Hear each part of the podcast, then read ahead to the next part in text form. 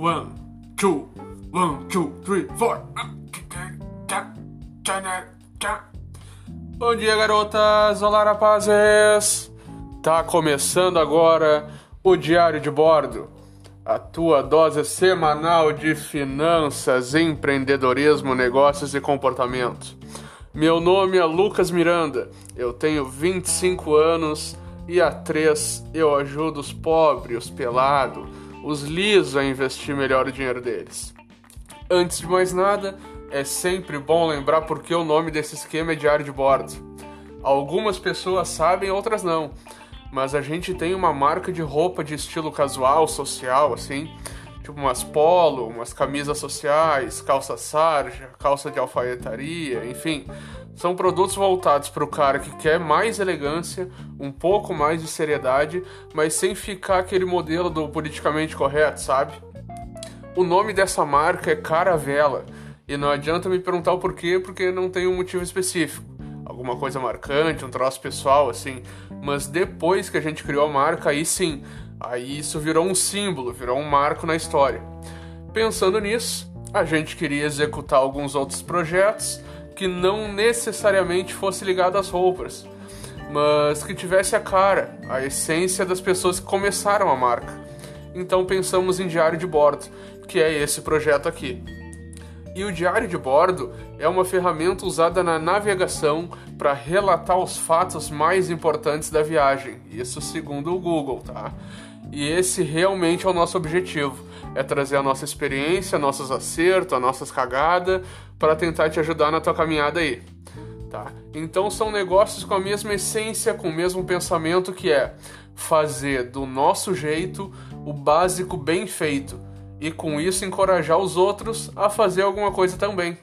Cada pessoa tem uma mensagem, só ela sabe como passar essa mensagem aí. Cada um é único, é especial e não é um, uma cópia barata de alguém. Então, os projetos que tiverem a gente na operação provavelmente terão alguma ligação com a primeira marca, a Caravela. Beleza? Tá dito então? Então vamos embora. Uma atualização rápida aí da semana, tá? Ibovespa fechou a semana com uma queda de menos 0,06%, mas no ano ele já acumula uma alta de 15,75%. Então essa, essa semana aí foi merda nenhuma.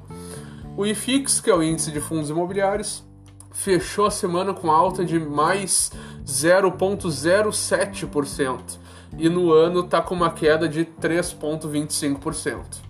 Já o Bitcoin fechou a semana com alta de 19,15% e no ano acumula uma alta de 50% mais ou menos. É uma delícia.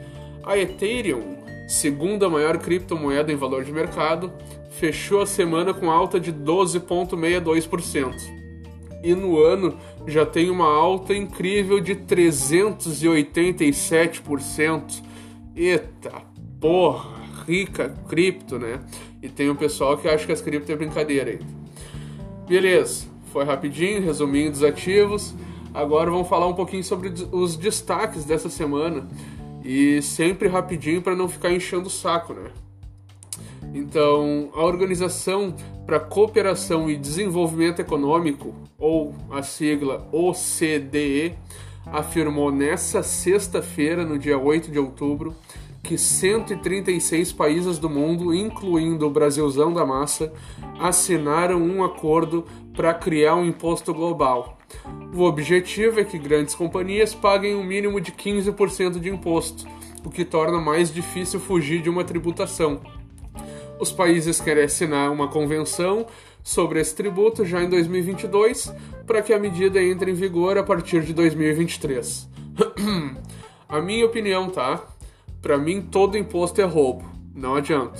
O Estado quer ter direito a um dinheiro que ele não mexeu um palito para criar, além das taxas que a gente já, já tem que pagar na abertura e durante toda a vida da empresa, ainda mais esse imposto global aí. Para mim é trouxice. E para quem é a favor de mais imposto, a favor um Estado maior, com mais poder, pensa no imposto de renda. Não é um absurdo eu ter que pagar para o governo, porque eu comecei a ganhar um pouco mais de dinheiro. Ele não me ajudou em nada, mas na hora da fatia dele ele quer vir me apertar. E, tipo, Que ajuda que ele te oferece? Que tipo de ajuda ele oferece para qualquer um? Ele só sabe falar bonito, é desigualdade para cá, ajudar os mais pobres para lá, mas os governantes mesmo, as pessoas não pegam um real do bolso deles para ajudar ninguém. Ajudar com o dinheiro dos outros é barbado. Então vamos trocar de assunto, porque esse troço me deixa meio, meio irritado. Na quinta-feira, dia 7, o Nubank anunciou que vai fazer uma parceria com o Emicida, um rapper, para a criação de conteúdo sobre educação financeira. Nas palavras do banco, a parceria de conteúdo é focada em gerar conexão com os brasileiros e reforçar a importância da educação financeira por meio da arte, da cultura e das vivências reais. Cara, na boa, eu acho que o Nubank é uma puta empresa. Depois de anunciar a Anitta como membro do conselho lá da empresa, agora tá pensando em levar a educação financeira pra gurizada, usando uma figura que tem o respeito e admiração que é o Emicida. Então, na minha cabeça, vai ter uma linguagem mais fácil e vai democratizar mais ainda o mercado financeiro. Nubank é muito foda. Como empresa, como negócio, eles são diferenciados. Agora, sobre o dólar e uma CBDC, ou moeda digital de Banco Central, tá? Nos Estados Unidos, o Fed, que é o banco central deles lá, emitiu um documento se preocupando um pouco com essa questão das moedas digitais. Segundo eles, a ascensão ou o crescimento das moedas digitais pode ser um desafio à dominância do dólar no médio e longo prazo. O documento com o nome de O Papel Internacional do Dólar Americano cita três desafios em potencial: a União Europeia, o crescimento da China e a moeda digital.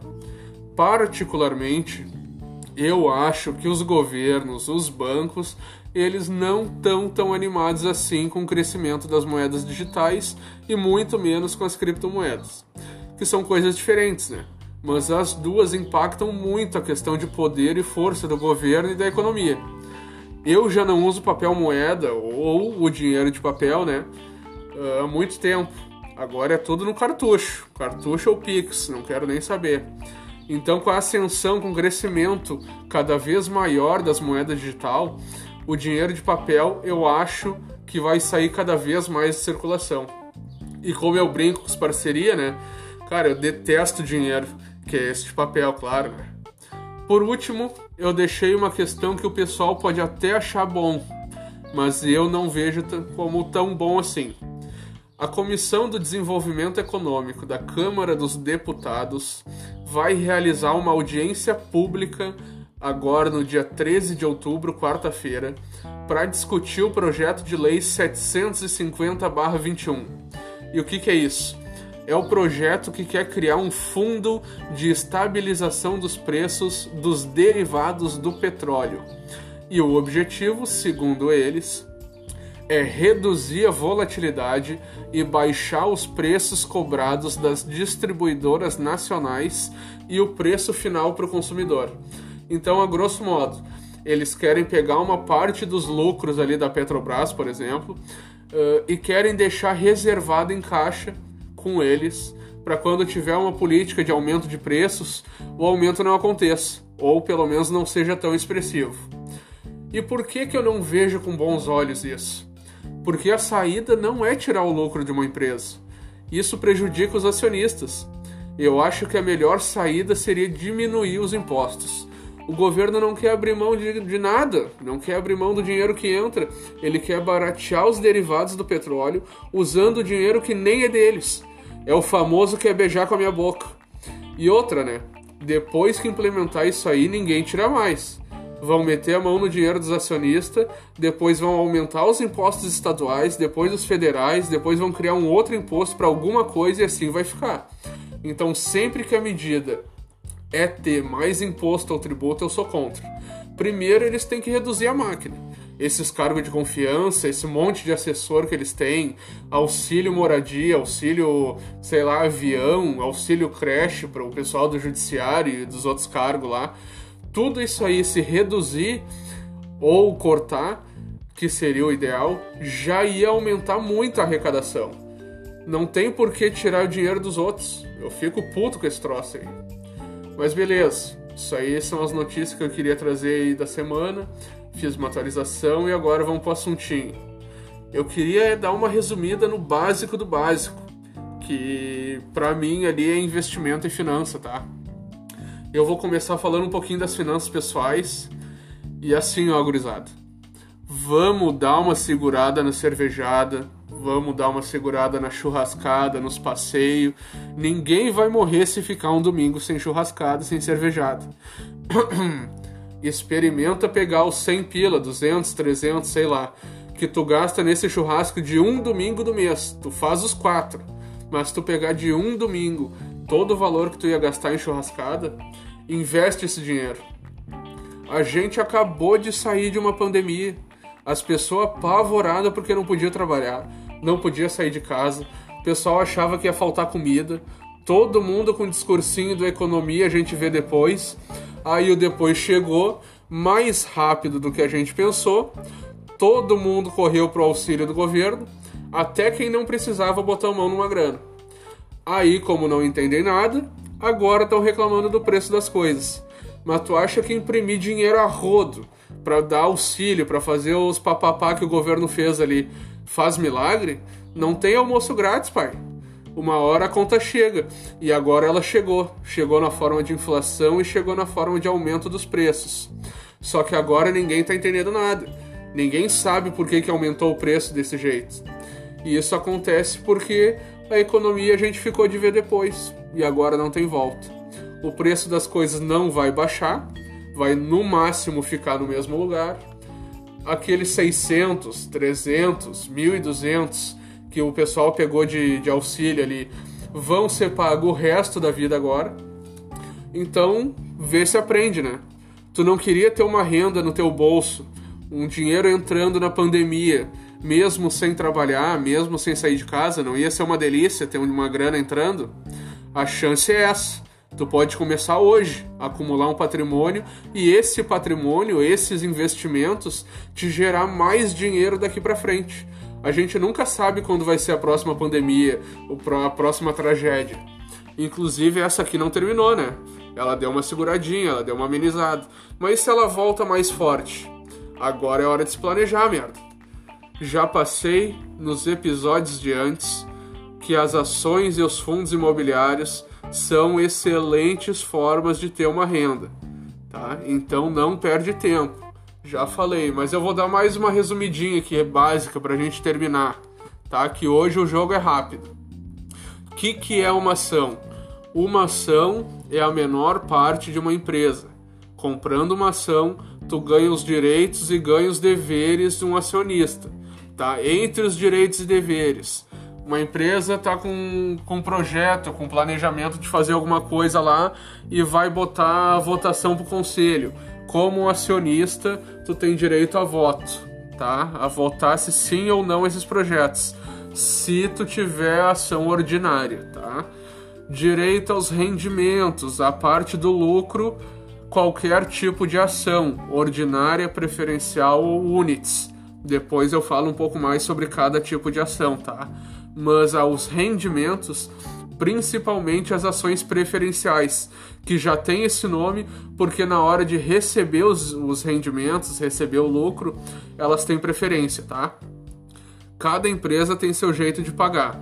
Algumas pagam mensalmente, outras pagam de 3 em 3, de 6 em 6 meses, outras pagam uma vez no ano, outras nem pagam porque reinvestem todo o dinheiro no crescimento delas, tá? Então cada empresa paga de um jeito.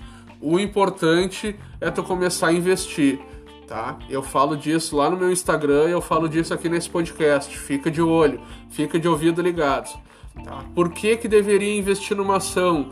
Isso é fácil é para ter lucro. É só isso. É para lucrar com o rendimento distribuído tá, da ação, aquele lucro que ela distribui para os acionistas, ou com a valorização do papel, que é aquilo que eu disse no outro podcast, no outro episódio, que é de, por exemplo, eu comprar uma ação por 10 reais e daqui a um tempo eu vender por 20. Tá? Isso eu lucrei com a valorização.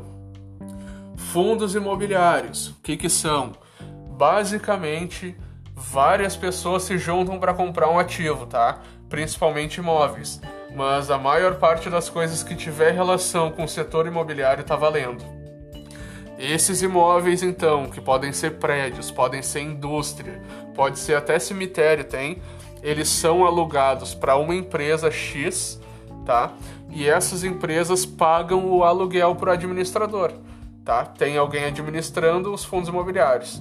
O administrador tira o valor referente à taxa que ele cobra para administrar, eh, a taxa de gestão também, e repassa o resto do lucro, tá? Para quem é cotista do fundo. E por que que eu deveria investir em fundo imobiliário, meu querido? Para ter lucro, pai. É só isso, a gente só quer saber de lucro. Investindo num fundo, eu tenho acesso a mais imóveis, a imóveis com mais qualidade e eu também não me incomodo tendo que administrar um imóvel físico. É manutenção, é obra, é problema com o inquilino, isso aí eu não preciso me preocupar. Tudo fica nas mãos do administrador.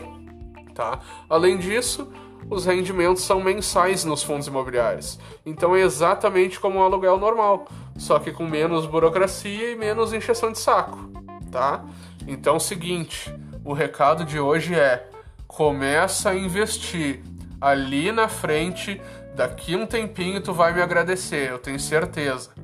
Por hoje é isso aí, o recado tá dado. Não esquece de me seguir no Instagram, jlucas.miranda e seguir o Insta do podcast também, que é o pdc.diário de bordo. Tá, é isso aí. Hoje eu tô solito, excepcionalmente isso aí vai acontecer, mas espero que seja eventual.